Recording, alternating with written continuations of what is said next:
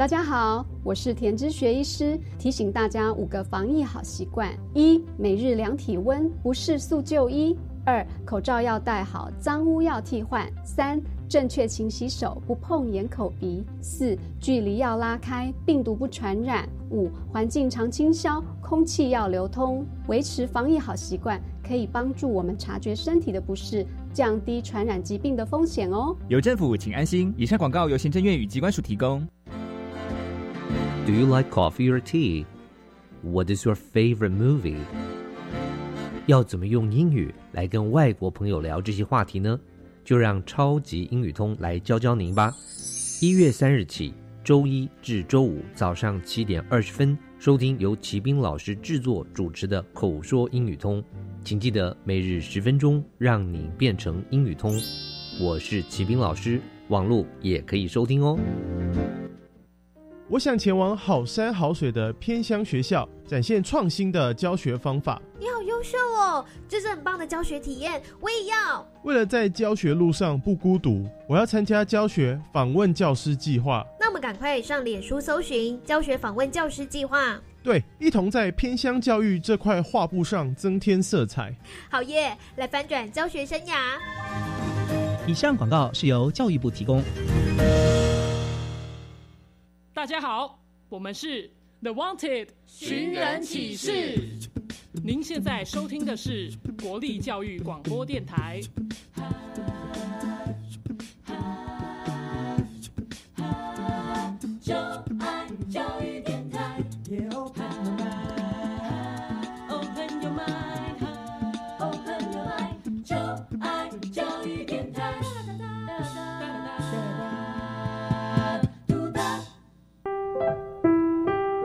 本时段为重播节目欢迎收听。传说在科技帝国里有三颗重要的宝石。只要你能找出这些不同的宝石就能成为帝国的盟主。玩家们集合喽！耶打开传送门！穿越时空。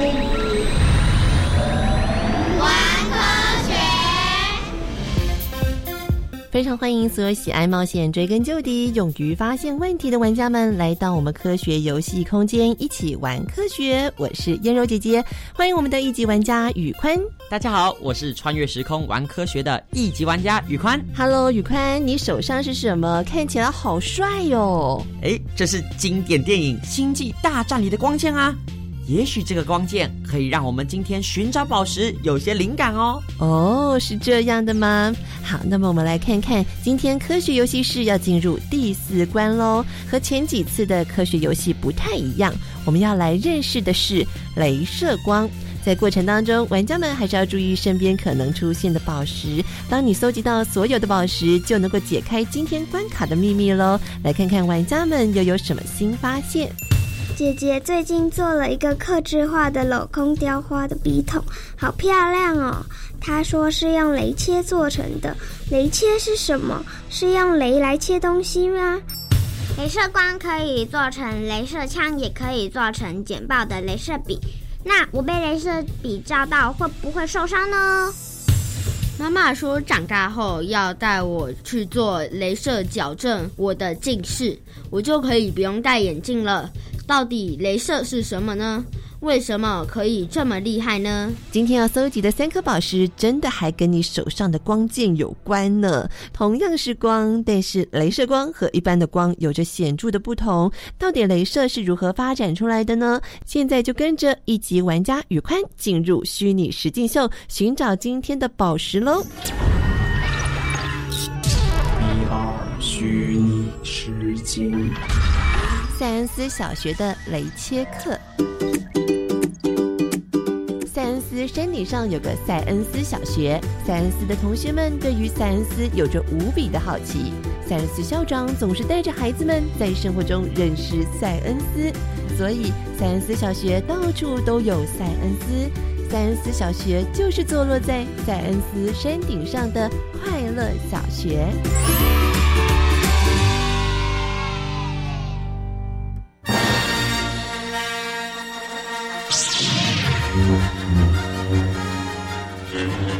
达斯维达看我光剑的厉害。陆克尤达把你教的很好但陆克我是你爸爸。No 好了啦你们不要演了啦。那所以达斯维达就用他的红色光剑把洛克的手砍下来喽诶对啊然后啊他就说：“I am your father。”哈，，Darth Vader 是 Luke 的爸爸耶，他好绝情哦。所以这就种下了父子决裂的剧情啊！哎，但是我倒是觉得那个光剑超酷的哎，竟然这样一挥，陆克的手就断了耶！少来了，那不就是电影？电影才会有的情节啦。光剑，光我用个电板就可以把你的光挡住，哪有可能有什么杀伤力呀、啊？诶，对吼，光怎么穿透固体的物质，然后咔嚓，手就掉下来了哎，然后啊，好了啦，哎，要上课了，啊，快回座位啦！同学们，上星期要你们准备好的图片都带来了吗？都带来了。英奇，做什么图啊？哎，你看，你看，我用《星际大战》的天行者陆克。哎，小温你呢？哦，因为下星期是我妈妈生日，所以我想用妈妈的照片送她当生日礼物。嗯，真是个好主意。大家都准备好了，那就先把底图粘在这个木板上，上胶要均匀哦。原来我们要做木拼图啊！嗯，木拼图比较耐用，但是应该很难切吧？哈，这么多片，我才不想自己切。你看，这个边缘都是曲线，一定很难切。切完，我的手应该都长水泡了啦。哦，对啊，好难切哦，怎么切啊？大家不要担心，我们今天是用雷切来切拼图。雷切？嗯，但是我们不是忍者啊。应该没办法发出电光劈木头。你很有想象力哦。虽然我们不是发出电光，但是我们要用的也是一种光，叫做镭射，就是这台雷切机。哇，这台机器有点像影印机耶。当然不一样，我们只要把想要切割的图案输入电脑，这台雷切机。就能自动把拼图切好。呃，老师，那雷切机只能切木板吗？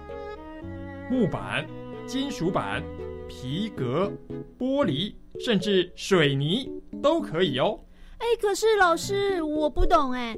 你说我们是用一种镭射光来切割，镭射光是一种光，光为什么可以穿透物体呢？嗯。看来我的光剑是有希望的喽。小薇说的光是自然光，就是我们通常可以用眼睛看见的电磁波，也就是可见光。但是雷切的镭射光是指通过受激辐射而产生放大的光，也就是受激辐射的光放大之后就称作镭射。嗯，我们在生活中也听过这个名词哎，比方说医学界的镭射治疗，还有我妈说她皮肤上有斑要去打镭射，教室里的镭射印表机都是镭射在生活中的运用。听起来感觉到处都有镭射光哎。是啊，大家来脑力激荡一下，你们知道镭射最先应用在哪方面吗？我猜是用在军事。如果有镭射枪炮，应该可以称霸全世界。才不是嘞！我猜是在医学，科技发展应该要用来改善人类的生活啊。哎，小薇说对了。不过最早运用镭射也已经是一九八三年喽。美国科学家提出了我们身体组织会选择性吸收特定波长的镭射光，因此啊。选择合适的波长、能量及脉冲持续时间，就可以在破坏病变的组织时，避免对周围正常组织造成损伤。嗯，听起来镭射光具有伤口小，感觉不太会出血和精准度高的特性哎。嗯，推理的很正确。所以现在镭射在医学上已经广泛被运用在微创无血手术、淡斑除疤、矫正近视、治疗白内障等局部病变部位的治疗。哎，老师，那镭射没有使用在军事吗？那我的光剑真的是白日梦了哟。别急，至于镭射武器，在过去曾经一度受到重视。除了高能镭射枪以外，还有空对地镭射光炮，这些都可以在一百公里外击中目标。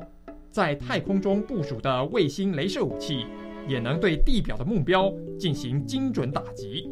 嘿嘿，你们看，我说的没错吧？看我镭射光剑厉害！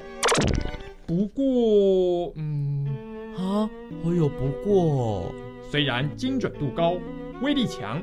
但因为耗能太高，在研发出成本更低的重火力武器后，就逐渐被淘汰了。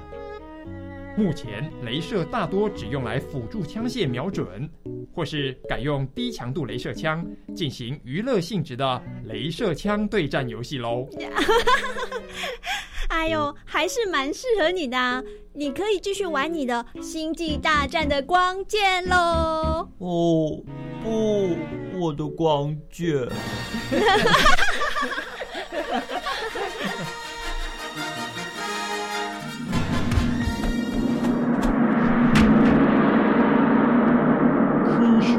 学练功房。镭射的发现。镭射是一种人造光，是用共振器将光增幅放大后获得的人工光线。它的特点是光束集中、亮度高、波长固定，并且多道镭射光之间的波长能够重合。镭射的基本原理与物质量子理论有关。一九一七年，举世闻名的物理学家爱因斯坦发表原子受激辐射的理论，指出人造镭射光的可能性。到了一九五八年，美国科学家查尔斯·汤斯和阿肖洛。发现用奶光灯泡照射一种稀土晶体时，晶体的分子会发出色彩鲜艳的汇聚光束，于是提出了镭射原理。一直到一九六零年，美国科学家西奥多·梅曼利用一个高强闪光灯管来刺激红宝石，成功震荡出红色的镭射光束。这是人类有史以来获得的第一束镭射。梅曼也成为世界上第一个将镭射引入实用领域的科学家，并获得“镭射之父”的美誉。而镭射的原理又是什么呢？打开下一个传送门，马上进行玩家大解密。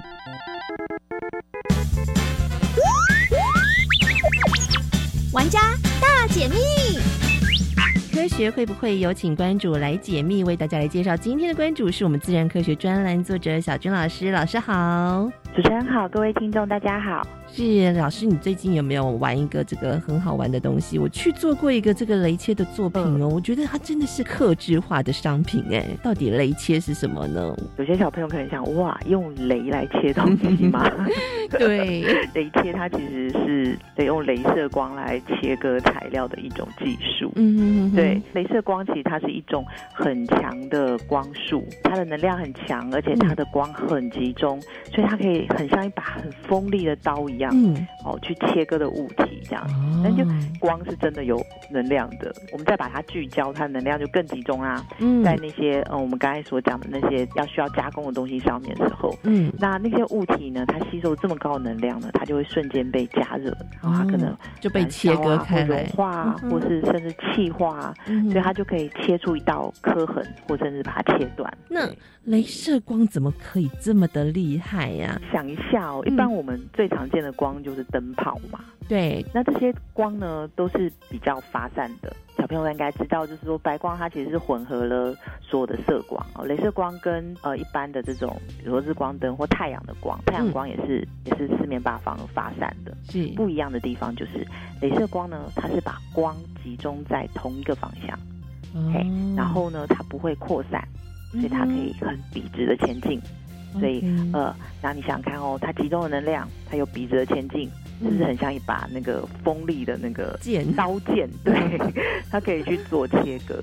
对，所以它而且镭射光它只有一种颜色，因为它的能量呢是集中在某一种频率里面。嗯，所以说这个镭射的光啊，它有因为呃能量的高低，所以它有分比较温和的跟危险性的不同的等级喽。对，它就像镭射笔，它就是我们可以去看一下它的瓦数。嗯，那基本上它如果说是呃比较小的瓦数，它就比较没有那么强的危险。如果是瓦数越来越高，它会可能会造成眼睛的受伤，然后甚至是说它有可能会灼伤视网膜，然后甚至甚至它，我们刚才都讲过，镭射它都可以瞬间去燃气化那个材料了嘛？对，它甚至还是有可能引起火灾。我想象那个去做镭射矫正近视，你可以想象你要去切割你的那个眼睛的结构，当然不能像你去切割那个钥匙圈、手机壳这么强，但是它可以做到比较。精细，然后又能量集中的去切割某些很细微的地方。第一个是把光的能量去做加成，第二个是它可以去很精准的去瞄准某些地方。就像是我们近视眼的矫正，它就可以用镭射做这样子矫正，主要它也是很精准的方式来做处理。对对对，哇！所以其实镭射光在我们的生活当中有不同的作用性，而且其实在医疗上面的使用也是相当广泛的哦。今天也非常谢谢我们的关主为大家来详尽的解密，玩家们找到答案了吗？谢谢我们的关注小静老师，谢谢，谢谢主持人，谢谢各位听众。听了以上介绍。大家对于镭射一定有更加深入的认识了。大家应该有发现，镭射这项发明是源自于世纪天才爱因斯坦的猜想。他在西元一九一六年就提出了原子有自发辐射和受激辐射两种可能性。只是很可惜的，他没有实际发明出来镭射。但是光是提出这样的可能性，就对世界有很重要的影响呢。所以今天隐藏版的宝石就带大家认识这位很爱思考的爱。爱因斯坦，塞恩斯名人堂，热爱思考的爱因斯坦。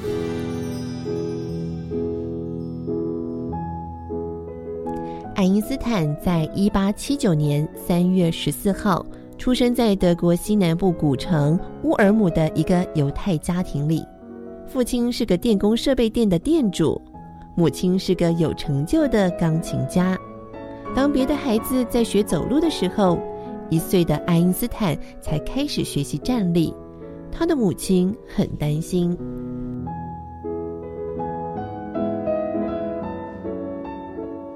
唉，邻居家的孩子都会走路了，怎么这个孩子站都站不稳？是不是后脑勺太大了，站不稳，不太会走路啊？别担心，时候到了，自然就会走路了。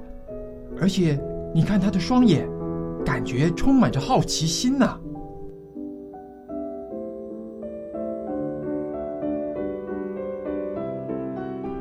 爱因斯坦直到三岁的时候还不太会说话，他的母亲悄悄对丈夫说：“听说这个年纪的孩子喜欢黏着要父母问各种问题，但……”爱因斯坦都不说话，只会笑，该不会是智力有问题吧？嗯，我也有点担心，但我们还是再观察看看吧。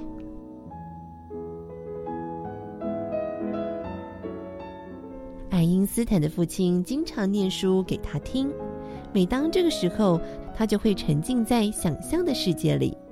有一次，父亲说了丑小鸭的故事，爱因斯坦竟然开口说话了。长得不一样，就会被别人讨厌吗？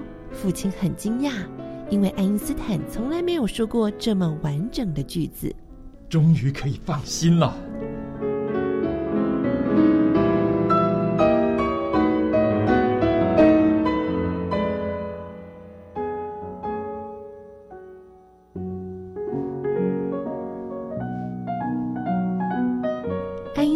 很喜欢和他的叔叔待在一起，听他解释各种知识。他的叔叔是位爱好数学的工程师，也是他数学的启蒙老师。书上这个小男孩为什么要盯着苹果看呢？他是牛顿，看到树上的苹果掉下来后，发现原来地球有一种叫地心引力的拉扯力量。哇，真神奇哦！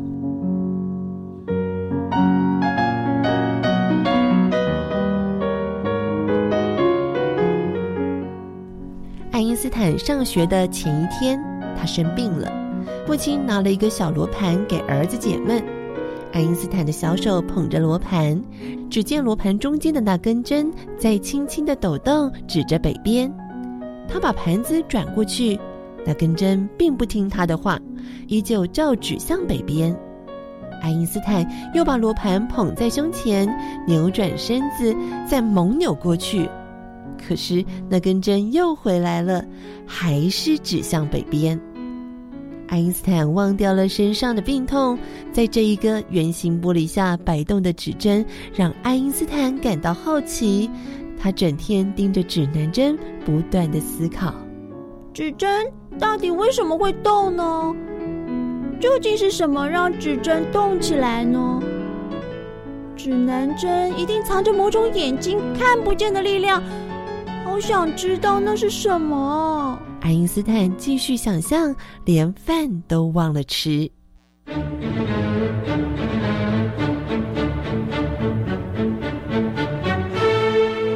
爱因斯坦还小的时候，父亲就在慕尼黑设立了一间电器工厂。爱因斯坦经常看见正在训练的军人。爱因斯坦，你看，军人看起来都很帅吧？不。他们就像机器人一样啊，但是他们很勇敢啊！去战场上杀人，怎么能说是勇敢呢？爱因斯坦的回答让父亲很佩服，点点头表示同意。当爱因斯坦渐渐长大，母亲想送他去犹太人念的学校，但是父亲却缓缓的摇头说：“不必让他盲目跟随我们的信仰。”让他自己选择吧。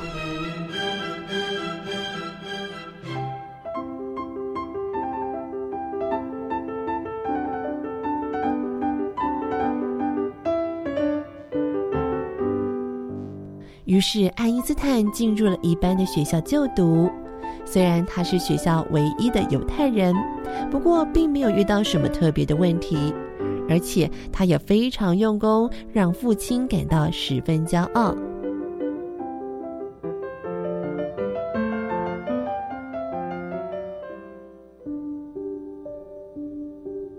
爱因斯坦九岁的时候进入了一间文理中学就读，但是那所学校的校规就和军队一样严格，还要无条件的服从老师说的话。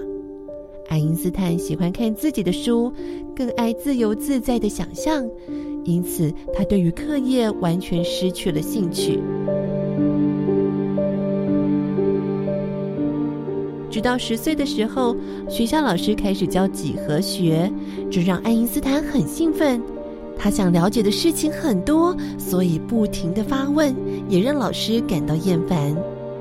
十五岁那年，爱因斯坦的父亲为了事业，要带着家人从慕尼黑搬到意大利。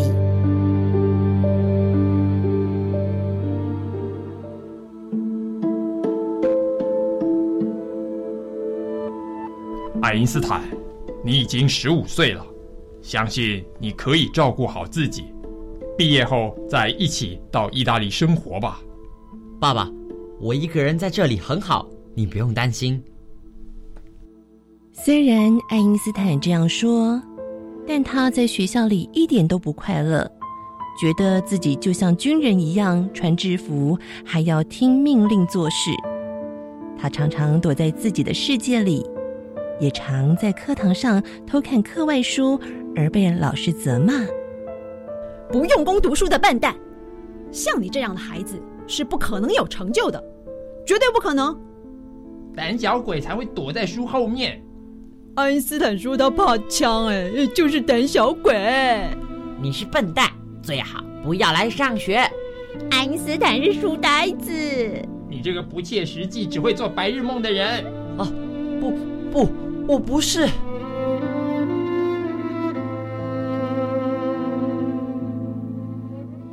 爱因斯坦整晚都在做噩梦，他梦见同学不断的指责他，老师用冷漠的眼神看他。等到天亮起床时，他已经吓得全身都是汗。爱因斯坦决定不再上学，这个消息让他的数学老师很震惊。老师鼓励他不要放弃，并且帮他写了一封推荐信。于是，爱因斯坦带着老师的推荐信以及满满的感谢，离开了学校，前往意大利。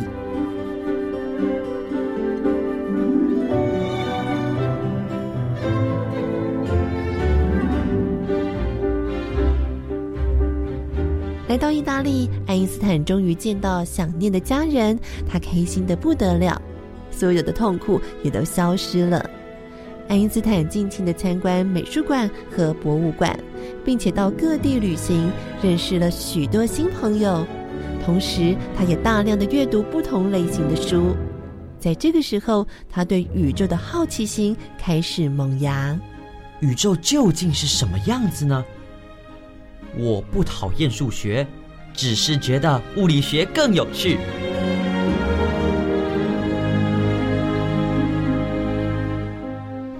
斯坦依旧非常喜欢想象，当他对事物感到好奇，就会闭着眼睛开始思考。我想跟随着光，但光的速度实在是太快，我追不到。我加快自己的速度，感觉跟光之间的距离渐渐缩短了。我和光的速度终于一样了，仿佛正坐在光上飞行着。那么这时候。我周围是什么样子呢？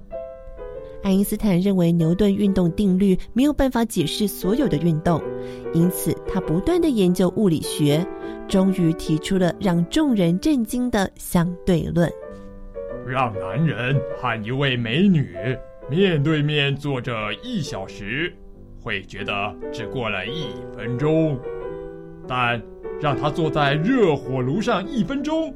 会觉得时间似乎超过了一小时，这就是相对论的概念。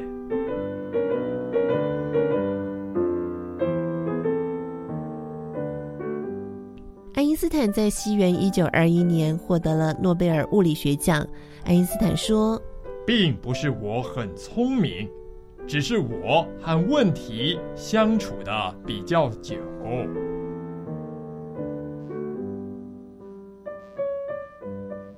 一九三九年，爱因斯坦因应美国一些著名原子核物理学家的请求，写信给美国罗斯福总统，建议集合科学界的力量发展原子弹，而结束了第二次世界大战。虽然爱因斯坦曾经主张制造原子弹，但是他始终是一名热忱的和平主义者，大力鼓吹以和平手段来解决国际间的纷争。一九五五年，爱因斯坦在平静中去世。享年七十六岁。他是热爱思考的爱因斯坦。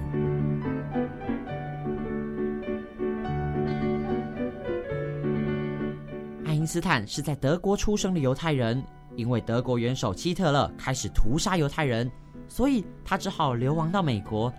在美国时，他参与了反战宣言，提倡废除核子武器，并且主张科学技术应该用来建立和平。这才是真正伟大的科学家。玩家们是不是也发现了爱因斯坦他最棒的特质就是热爱思考？玩家们喜欢思考吗？你能够跟问题相处多久呢？爱因斯坦在研究统一场论这个论点，足足就花了五十年的时间，却还没有结果。但是他依旧乐在其中。有人问他说：“为什么不放弃呢？”他说：“啊，研究不只是为了结果，思考的过程本身就充满着乐趣。”今天有四颗的宝石，大家应该都搜集。到了吧？非常欢迎大家连接上我们的粉砖，扫描 Q R code，回答我们关卡四颗宝石正确的答案，看看你的战斗力是不是又增强了许多。下次有机会来挑战我们的一级玩家，成为科学游戏室的盟主哦！当然没问题，欢迎来挑战。我是一级玩家宇宽，我是燕柔姐姐，我们下次再见。